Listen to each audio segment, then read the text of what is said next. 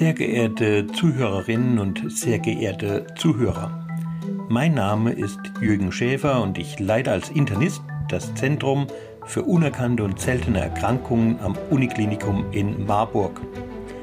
Ich bin Mitherausgeber dieses von Ihnen gewählten Podcasts Diagnose selten, seltene Erkrankungen häufiger als man denkt.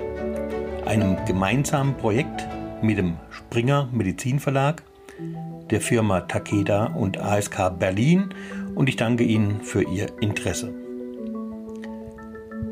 Unser heutiger Gesprächspartner ist promovierter Chemiker sowie medizinischer Biochemiker und damit quasi ein biochemisches Universalgenie.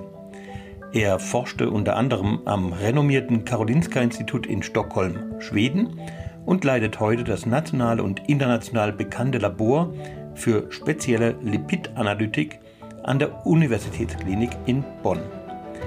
Seit inzwischen mehr als 30 Jahren erforschen er und sein Team den Cholesterin- und Gallensäurenmetabolismus und sind dabei deutschlandweit, aber auch weltweit geschätzte Kooperationspartner in diesem komplexen Gebiet.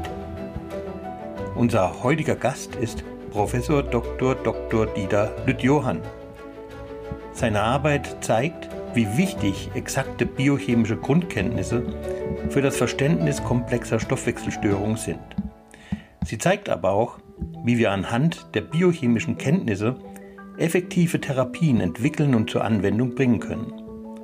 Im Studentenunterricht lässt sich seine Arbeit in genialer Weise dafür nutzen, den Studierenden die Bedeutung der Biochemie für das Medizinstudium nahezubringen. Und keine Sorge, Professor Lüth Johann versteht es als exzellenter Hochschullehrer, all diese komplexen Zusammenhänge verständlich zu vermitteln wie das nun folgende Gespräch Ihnen zeigen wird. Wie Sie, liebe Hörerinnen und Hörer, gerade einleitend von Professor Schäfer gehört haben, soll es in der heutigen Folge unseres Podcasts um seltene Erkrankungen des Fettstoffwechsels gehen.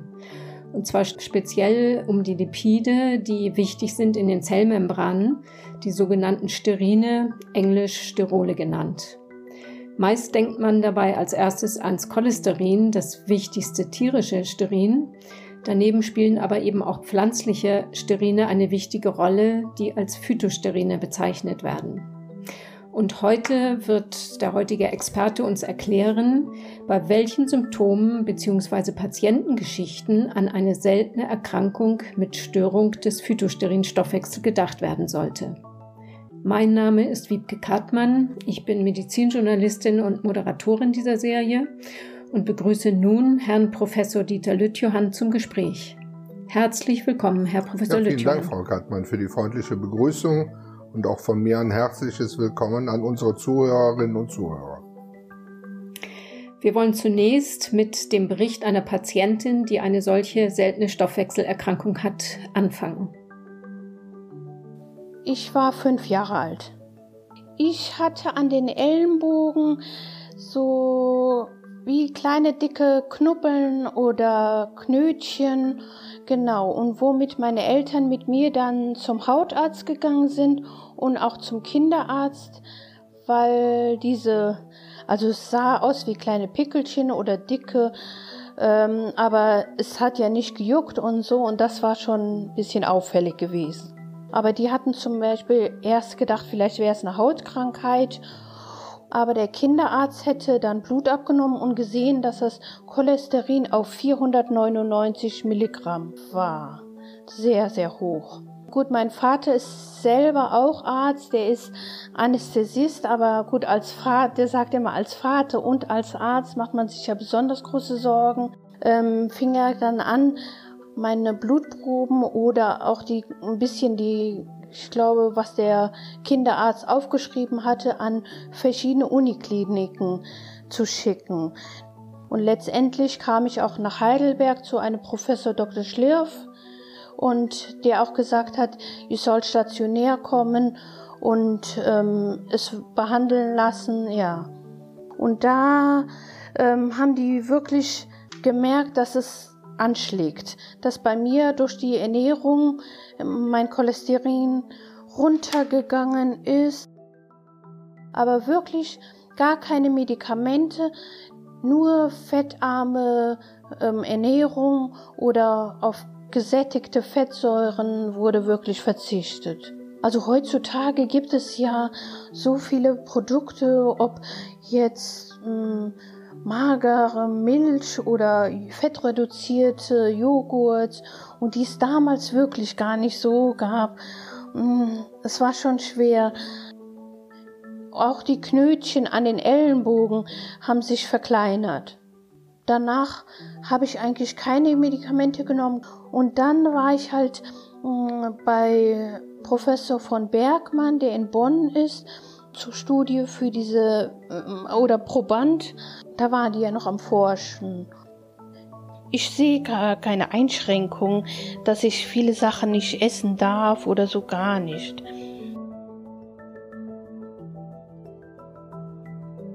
Herr Professor Lütjohann, aus Ihrer Sicht als Biochemiker und Fettstoffwechselforscher, an was denken Sie über eine Hypercholesterinämie hinaus, wenn Sie solche Symptome hören, wie sie die Patientin beschrieben hat? Und an was sollten vor allem eben auch Ärztinnen und Ärzten sonst noch denken?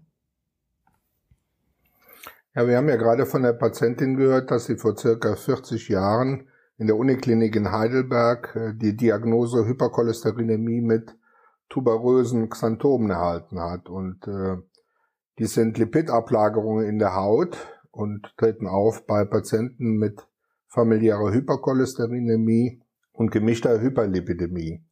Ähm, und dort treten neben dem Cholesterin in den sogenannten Low-Density-Lipoproteinen oder wir kennen es mehr unter LDL, ähm, dass dort neben dem Cholesterin noch Triglyceride erhöht sind. Und ich als Lipidforscher denke natürlich neben dem Gedanken äh, genannten Erstbefund an zusätzliche Ablagerung von diesen Phytosterinen. Und deswegen sieht meist nicht umsonst äh, der Hautarzt zunächst diese Kinder und Jugendliche, um diese Xanthome operativ abzutragen. Bleiben wir erst nochmal bei dem Fall dieser Patientin, äh, die ja eine Hypercholesterinämie diagnostiziert bekommen hat und bei der diese dahinter steckende Phytosterin-Stoffwechselstörung ja so ein bisschen in den Hintergrund getreten ist, weil die über die Medikamente auch mit abgedeckt wurde.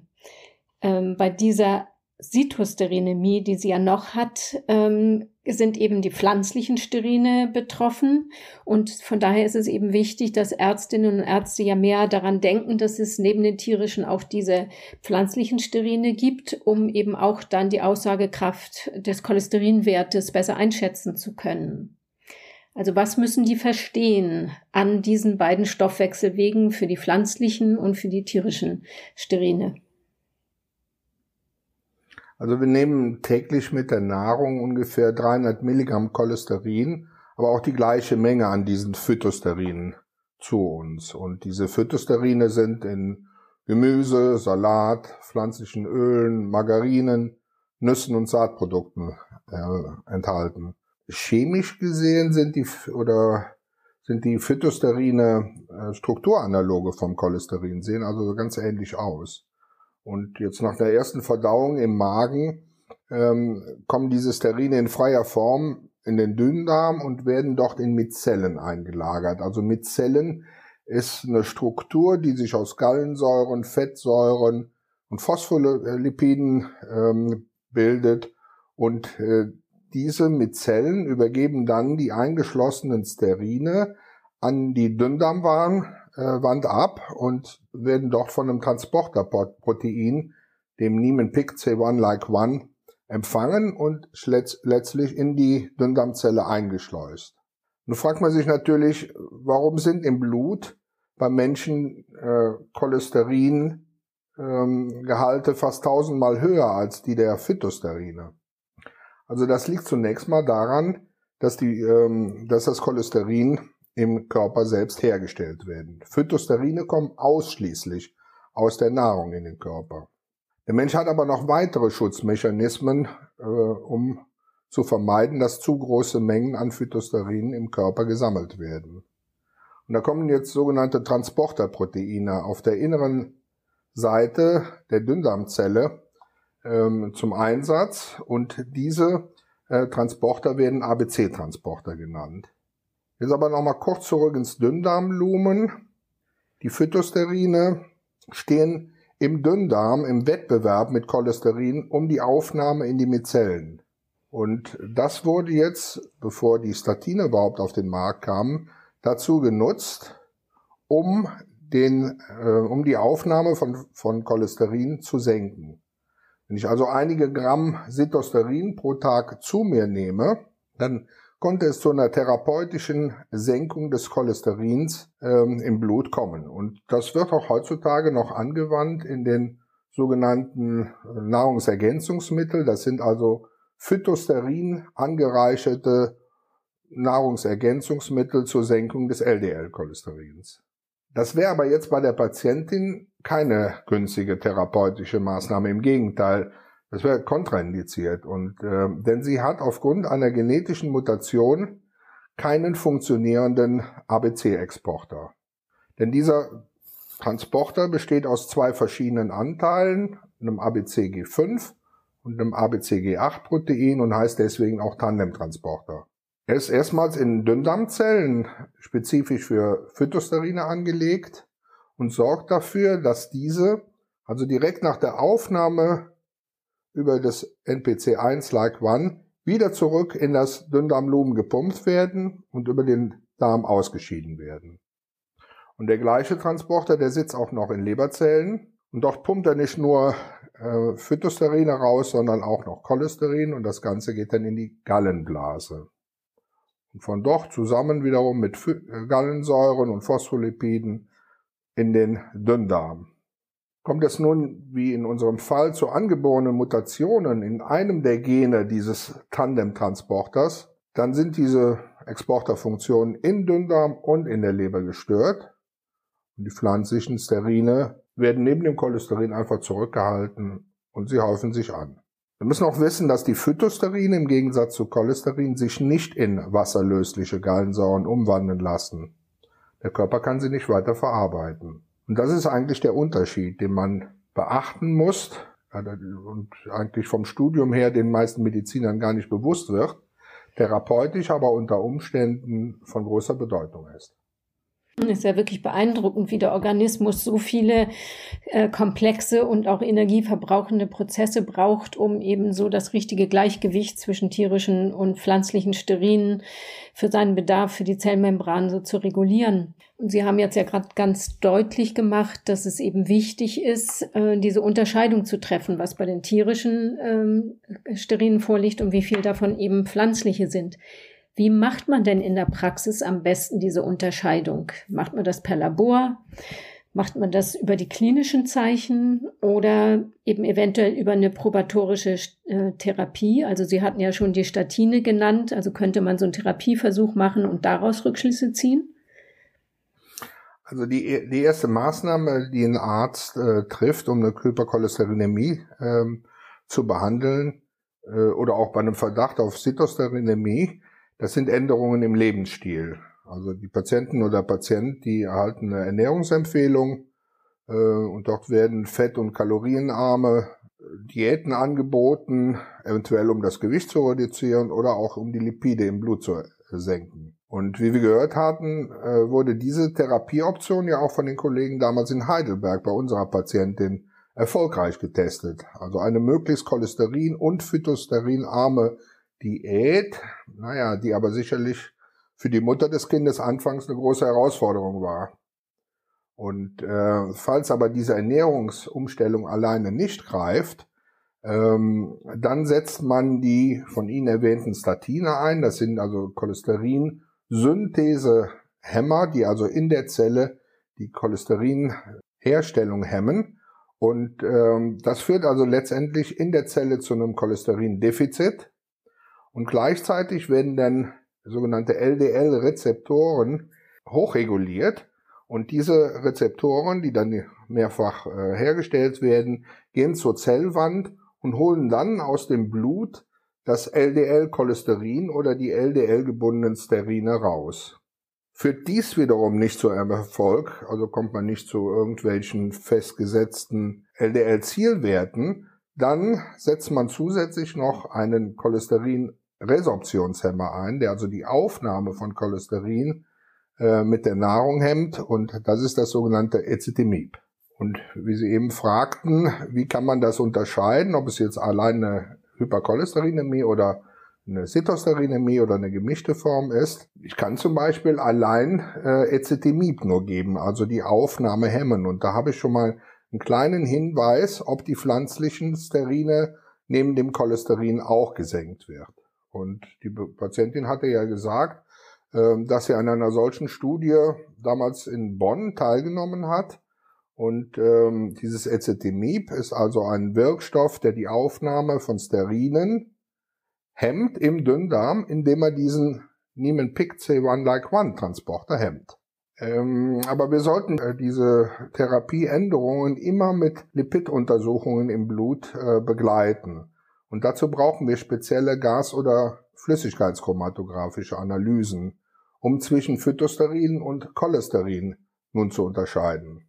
Und der allgemeingültige enzymatische Test, der also in jedem Labor äh, durchgeführt wird, um Cholesterin zu bestimmen, der kann das nicht. Also wenn ich jetzt einen äh, enzymatisch bestimmten Laborwert für Cholesterin von 200 Milligramm pro Deziliter habe, kann sich dahinter ein Gehalt von 150 Milligramm pro Deziliter für Cholesterin plus 50 Milligramm pro Deziliter für Phytosterine verstecken.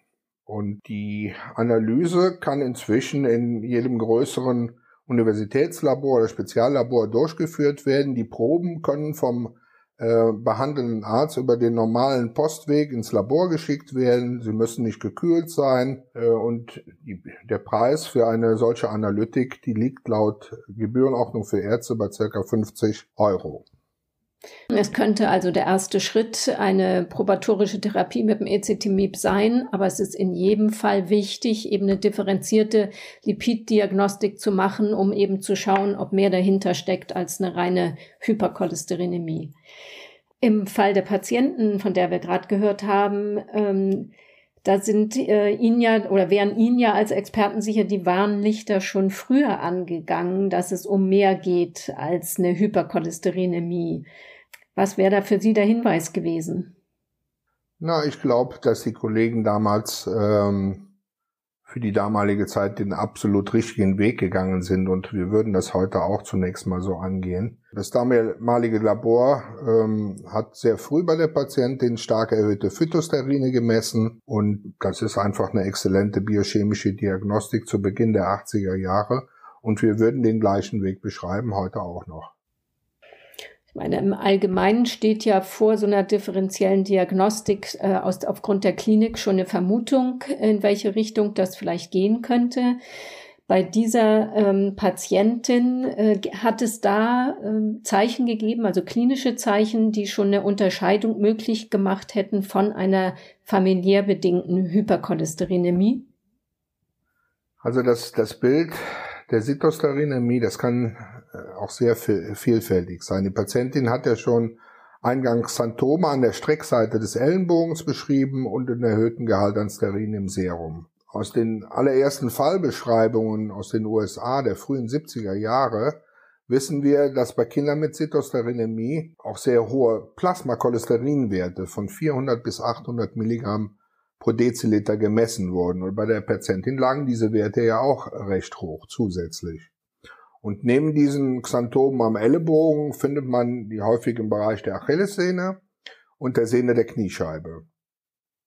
Die können aber auch ähm, schon innerhalb der ersten Lebensmonate als dünne gelbliche Streifen in den Hautfalten des Handgelenks, des Nackens und der Ellenbogengrube auftreten. Und da ist eigentlich jetzt der Pädiater gefordert, der also ein wichtiges Stellglied in der Früherkennung darstellt.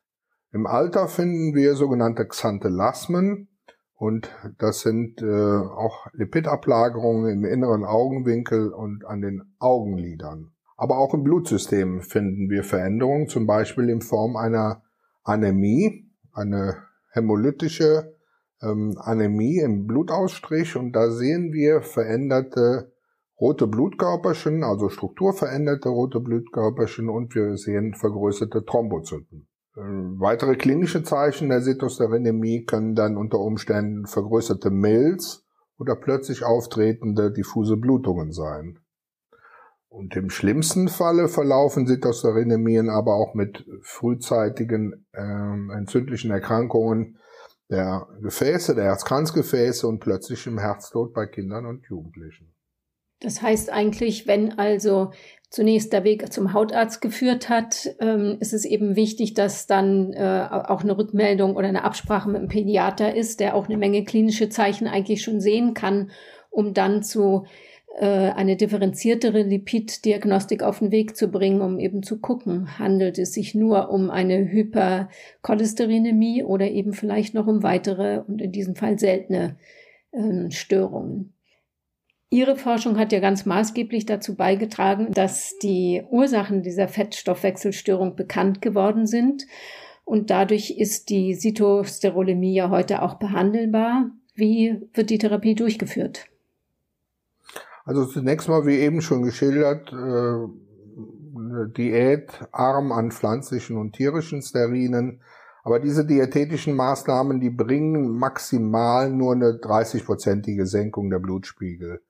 Und ähm, früher wurden erstmalig mit Cytoserenämie diagnostizierten Patienten mit gallensäurenbindenden Anionaustauschharzen, wie zum Beispiel dem Cholesteramin, behandelt. Und ähm, dieses Cholesteramin fängt also im Darm äh, Gallensäuren ab, führt zur erhöhten Ausscheidung von Gallensäuren mit dem Stuhl und somit entsteht eigentlich ein Gallensäurenverlust. Der hat aber wieder zur Folge, dass vermehrt Cholesterin in Gallensäuren umgewandelt wird und somit auch der Gehalt an Cholesterin gesenkt wird. Und durch die Gabe von 8 bis 15 Gramm von diesem Cholesteramin konnte bei einigen Patienten die Konzentration ähm, um 40 bis 60 Prozent ähm, an ähm, Serumlipiden gesenkt wird. Aber diese Art der Behandlung ist schwer, manchmal schwer verträglich und ich habe selber an solchen Untersuchungen schon teilgenommen. Es kommt also wirklich zu massiven Unverträglichkeiten im Magen-Darm-Trakt und sogenannten Obstipationen und werden häufig von den Patienten abgebrochen. Und äh, 2002 haben wir dann unter Leitung des damaligen Direktors der Abteilung für klinische Pharmakologie, äh, Professor Klaus von Bergmann, die erste Studie zur Senkung des Plasmacholesterins bei Patienten mit Hypercholesterinämie damals mit Ezetimieb durchgeführt, also dem Aufnahmehemmer. Danach haben wir mit äh, zusammen mit dem Cytosarinämie-Papst in den USA, Jerry Salen und der Erst, dem Erstbeschreiber des genetischen Defektes, äh, Professor Shailesh Patel, die Anwendung von Ezetimieb mit Erfolg an weltweit 37 Patientinnen und Patienten mit Cytosarinämie durchgeführt. Es gab also zu der Zeit waren nur ungefähr 100 Patienten äh, beschrieben. Und neben einer drastischen Senkung der Serumspiegel kam es also auch zur Rückbildung von Xanthomen und zur Reduktion der Fettablagerung in den Gefäßen, also Arteriosklerose. Und somit konnte das Risiko auch für hämatologische Ereignisse deutlich gesenkt werden. Das heißt, seit dieser Zeit gibt es für diese seltene Fettstoffwechselstörung zum Glück eine schon vorher verfügbare Therapie, mit der die Patienten gut eingestellt werden können. Ja, die Patienten äh, erhalten also diesen Resorptionshemmer, äh, häufig auch gleichzeitig kombiniert mit Statinen in einer zusammengefügten Version. Mhm. Ja, also in diesem ersten Teil des Podcasts haben wir uns mit diesem Krankheitsbild der Sitosterolemie befasst. Und jetzt wollen wir uns noch einer zweiten seltenen Erkrankung widmen, bei der es zu einer Störung im Cholesterin- und Gallensäurestoffwechsel kommt ähm, und damit auch wiederum zu toxischen Ablagerungen von Sterinen. Sie wird Cerebrotendinöse Xanthomatose, kurz CTX genannt. Auch dazu zunächst ein eindrückliches Fallbeispiel. Eine 19-jährige junge Frau stellte sich äh, damals in der Ambulanz der Kinderklinik des Universitätsklinikums Bonn vor und seit ihrer Geburt litt sie an chronischem Durchfall, Diarrhoe und Gedeihstörungen. Trotz stationärer diagnostischer Aufenthalte in zehn verschiedenen Kliniken konnte kein Grund hierfür gefunden werden. Ihre motorische und kognitive Entwicklung war stark verzögert und im Alter von äh, sieben Jahren wurde sie wegen beidseitigem Katarakt, also am grauen Star, operiert. Und mit 14 Jahren wurde erstmals eine Diagnose erhoben, Gallensäureverlustsyndrom, weil man unter der Gabe von Cholesteramin die Stuhlfrequenz von 5 auf 2 pro Tag äh, senken konnte. Und die Patientin klagte aber weiterhin über fortwährende Müdigkeit. Sie war stark untergewichtig. Sie hatte ähm, 38, sie wog 38 Kilogramm bei einer Größe von 1,60 Meter.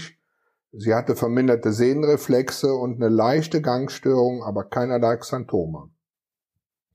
Die Bildgebung des Gehirns war unauffällig. Hinweise auf die Ursache der Erkrankung lieferte erst die klinische Chemie mit Nachweis einer moderaten Hypercholesterinämie, aber dreifach erhöhten nüchtern Gallensäurespiegeln im Plasma. Und entscheidend für die Diagnose war aber letztlich das Ergebnis der wiederum der Gaschromatographie Massenspektrometrie einer Serumprobe und die anschließende Behandlung mit einer der fehlenden Gallensäuren und zwar der Kenodesoxycholsäure, stoppte dann die Diarrhoe. Die Müdigkeit ließ deutlich nach und im darauffolgenden Jahr stieg sogar das Körpergewicht auf 46 Kilogramm an. Herr Professor Lütjohann, Sie kennen dieses Krankheitsbild ja wie kaum ein anderer. Dabei handelt es sich ja wie bei der Cytosterolemie auch um eine autosomal rezessiv vererbte Krankheit, also eine Krankheit, bei der die Mutation sowohl von der Mutter als auch dem Vater an das Kind übergeht. Wie äußert und in welchem Alter äußert sich diese CTX? Also wir haben schon Fälle gesehen, wo also kurz nach der Geburt diese CTX sich mit einem länger anhaltenden Gallenstau, also einer Cholestase, ähm, zeigte, die zu erhöhten Werten von Gelbfarbstoff, also dem Bilirubin führte, die aber von der normalen neugeborenen Gelbsucht äh, unterschieden werden muss, weil sie auch länger andauert. Und bei der eben vorgestellten Patientin hat sich die CTX in, in der Kindheit durch fortwährende Durchfälle und durch diesen beidseitigen Katarakt, also grauem Star gezeigt. Und eigentlich kennen wir ja grauen Star erst im Alter, meist nach 60 Jahren. Und ähm, diese frühe, dieses frühes Auftreten ist also sehr typisch für die CTX. Einige der auftretenden Symptome sind äh, als neurologischer Art. Das sind also Entwicklungsverzögerungen Kindesalter, Lernschwierigkeiten, äh, Aufmerksamkeitsprobleme, psychiatrische Verhaltensänderungen, aber auch Gleichgewichtsstörungen, Spastizität, also eine erhöhte, äh, erhöhte Eigenspannung der Gelenkmuskulatur, Ataxie, also Störung der Koordination der Bewegung, des Gangbildes oder sogar Krampfanfälle und im Alter Demenz. Einige Patienten haben Probleme mit der Atmung oder sie zeigen Schluckstörungen verweisen, weisen einen Verlust an Knochensubstanz auf, das führt dann zur Osteoporose. Oder wir finden auch Erkrankungen der Herzkranzgefäße und weiterer arterielle Gefäße. Aber auch, ähnlich wie bei dem vorherigen Krankheitsbild, sehen wir Xanthome, wiederum im Bereich von Strecksehnen, aber vor allen Dingen hier der Achillessehne. Ja, dieser Name, schwierig auszusprechen, cerebrotendinöse Xanthomatose, geht auf eine Beobachtung der Entdecker van Bogart, Scherer und Epstein Ende der 30er Jahre zurück. Sie beschrieben damals äh, erstmals das Auftreten von gelben Xanthomen, die Teile der weißen Substanz im Kleinhirn ersetzten. Und äh, diese Erkrankungen gehen meist mit entsprechenden neurologischen Ausfällen einher. Wenn Sie jetzt heutzutage mal die, den Begriff Katarakt oder die Begriffe Katarakt und Diarrhoe in eine Suchmaschine im Internet eingeben, dann erscheint da schon sehr frühzeitig die Diagnose cerebrotendinöse Xanthomatose, sogar unter Benennung des Gendefektes bzw. des Enzymmangels. Also heute mit Hilfe des Internets wäre es schon relativ früh möglich, die Diagnose zu stellen. Äh, leider ist es ja aber so, dass es meistens auch heute noch 20 bis 30 Jahre dauert, bis die Diagnose gestellt wird. In dem von Ihnen vorgestellten Fall ging es ja zum Glück schneller.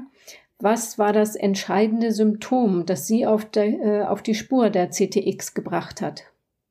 Ja, als wir von dieser Diagnose Gallensäurenverlustsyndrom äh, hörten, haben wir uns mal ähm, die Synthese der Gallensäuren im Plasma genauer angeschaut. Und äh, mit Hilfe unserer Analytik konnten wir eine 80-fache Erhöhung einer Gallensäurenvorstufe, und zwar dem 7-Alpha-Hydroxycholesterin, finden, während eine andere Vorstufe, eine sehr bedeutende Vorstufe, das 27-Hydroxycholesterin überhaupt nicht nachzuweisen war.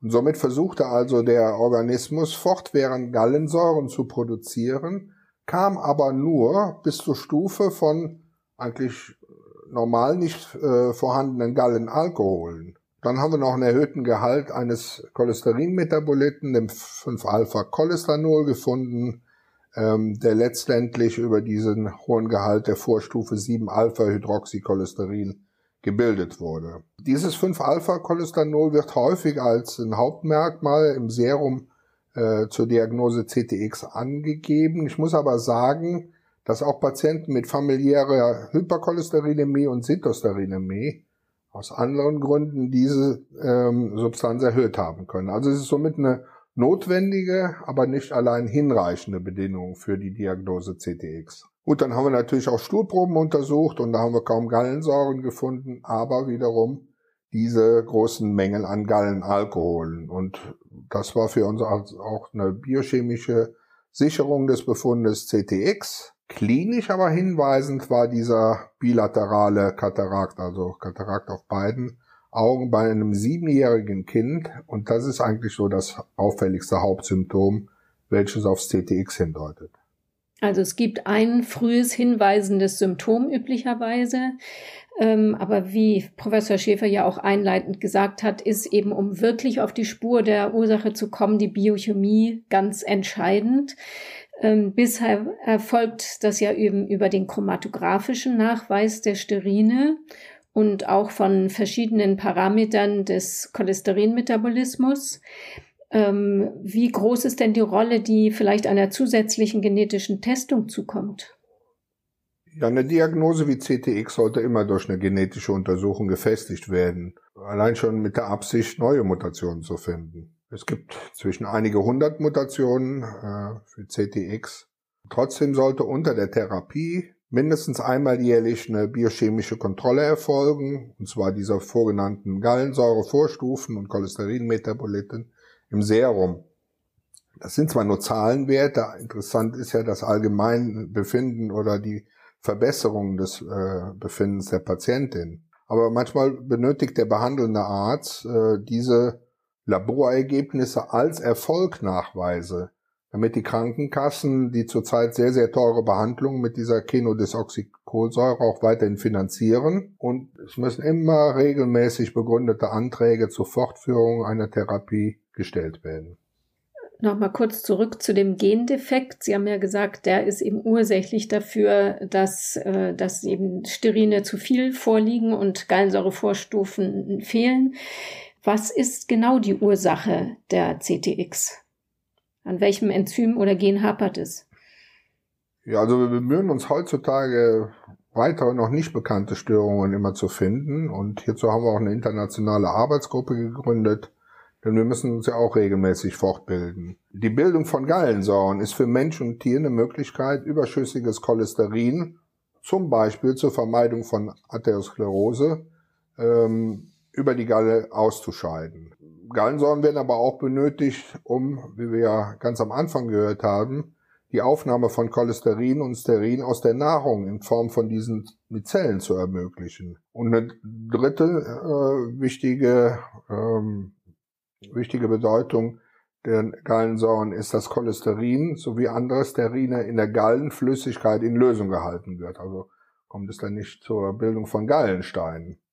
Und äh, bei der CTX jetzt wiederum gelingt die komplette Oxidation von Cholesterin zu Gallensäure nur unvollständig. Und stattdessen äh, erscheinen dann plötzlich auf irgendwelchen Nebenwegen die sogenannten Gallenalkohole und Mutationen in dem Gen, welches die Synthese des entscheidenden Enzyms, und äh, das wird Cholesterin 27 Hydroxylase äh, steuert, verhindern die Bildung der unbedingt notwendigen Säuregruppe in der Seitenkette des Moleküls, sprich der Ausbildung von Gallensäuren.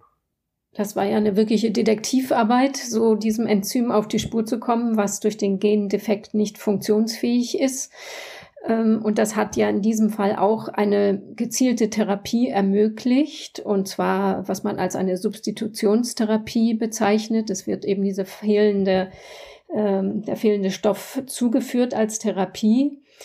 Also ist die CTX jetzt eben ein Beispiel, wo die Ursachen aufgeschlüsselt werden konnten, wo eine gezielte Substitutionstherapie zur Behandlung der seltenen Erkrankung möglich ist und damit wirklich auch ähm, sozusagen diese kumulativen Schäden, wie sie dann als neurologische Schäden auftreten würden, auch vielleicht zu verhindern. Aber das Wissen ist ja in der Breite in der Medizin einfach noch nicht so angekommen. Was sehen Sie für Möglichkeiten, um das Wissen um diese seltenen äh, Fettstoffwechselerkrankungen besser an Ärzte und Ärztinnen zu vermitteln?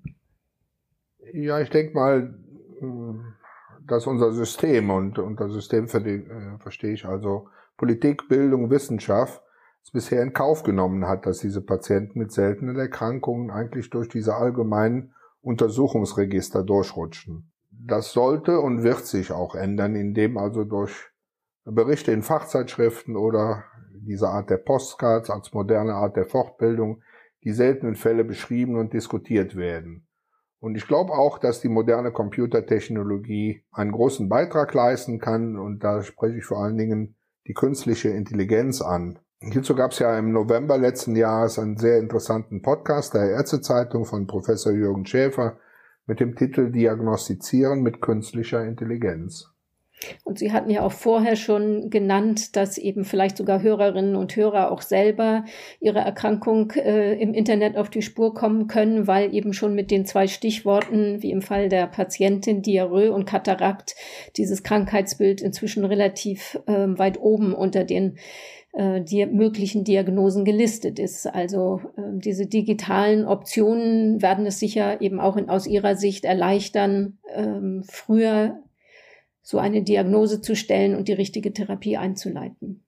Wie sehen Sie denn ähm, die Veränderung oder wie beurteilen Sie die im Vergleich zu früher? Was hat sich wirklich getan bei der Diagnostik, bei der Therapie und damit natürlich auch bei der Prognose und der Lebensqualität der Patientinnen und Patienten?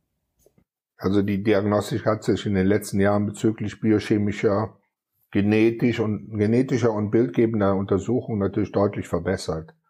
Und das ist eigentlich die Basis für eine frühe, nicht nur symptomatische, sondern auch ursächliche Therapie. Und zur äh, heute guten Lebensqualität der ähm, eben ähm, gehörten Patientin mit Zitoserinämie ähm, haben die frühe Diagnosestellung und Therapie die auch die Phytosterine abdeckt, maßgeblich beigetragen. Auch weil durch den therapeutischen Erfolg nicht mehr so viele Zwischenuntersuchungen folgen müssen. Eine genetisch bedingte Erkrankung wie der Cytoserin begleitet diese Patientin zwar ihr Leben lang, aber sie wird nicht mehr ihr Leben bestimmen. Und zum Abschluss noch die Frage an Sie, Herr Professor Lüttjohann. Wenn Sie die Gelegenheit zu einem Mittagessen mit dem Gesundheitsminister, also derzeit äh, Herrn Spahn, hätten Worüber würden Sie mit ihm sprechen, beziehungsweise welche Anliegen zu den seltenen Erkrankungen würden Sie vorbringen? Ja, wir brauchen Unterstützung und Kliniken müssen sich wirtschaftlich tragen und gerade Kinderkliniken waren bisher immer eine wirtschaftlich unrentable Abteilung. Also sollte vielleicht äh, der Staat Kinderkliniken äh, besonders subventionieren wir müssen frühzeitig protektiver mittels gezielter Diagnostik und Therapie vorgehen. Das wird denn viele, viele Kosten für die Therapie der Folgeschäden ersparen. Und beim zweiten Anliegen zum Nachtisch äh, wird es dann auch ums Geld gehen. Äh, aufgrund der wenigen Patienten mit einer der seltenen Erkrankungen kann die pharmazeutische Industrie mit einem einzigen Medikament keinen großen Gewinn machen. Das ist verständlich. Es sei denn, die spezielle Medikation wird zu einem horrenden Preis angeboten. Und da sollte auch der Gesetzgeber meines Erachtens einen Riegel vorschieben. Ja, vielen Dank, Herr Professor Lüttjohann. Damit sind wir jetzt am Ende des heutigen Podcasts angekommen. Ich danke Ihnen für dieses aufschlussreiche Gespräch und wünsche Ihnen noch ganz viel Erfolg in der Erforschung der Ursachen von seltenen Erkrankungen des Fettstoffwechsels, wie wir es jetzt heute für die Cytosterolemie und die CTX gehört haben. und danke Ihnen nochmal für die interessanten Einblicke, die Sie uns gegeben haben. Und Ihnen, liebe Hörerinnen und Hörer, danken wir für Ihr Interesse. Wenn Sie uns Feedback zu dieser Folge geben möchten, dann machen Sie dies bitte per Mail an die Adresse podcast.diagnose-selten.de. Und wenn Sie keine der Folgen dieser Serie verpassen wollen, dann abonnieren Sie bitte den Podcast bei einem der bekannten Podcast-Anbieter. Im Juni erscheint dann die nächste Folge von Diagnose selten, seltene Erkrankungen, häufiger als man denkt. Lassen Sie sich überraschen. Wir freuen uns, wenn Sie wieder reinhören und wünschen für die Zwischenzeit alles Gute. Tschüss und auf Wiederhören.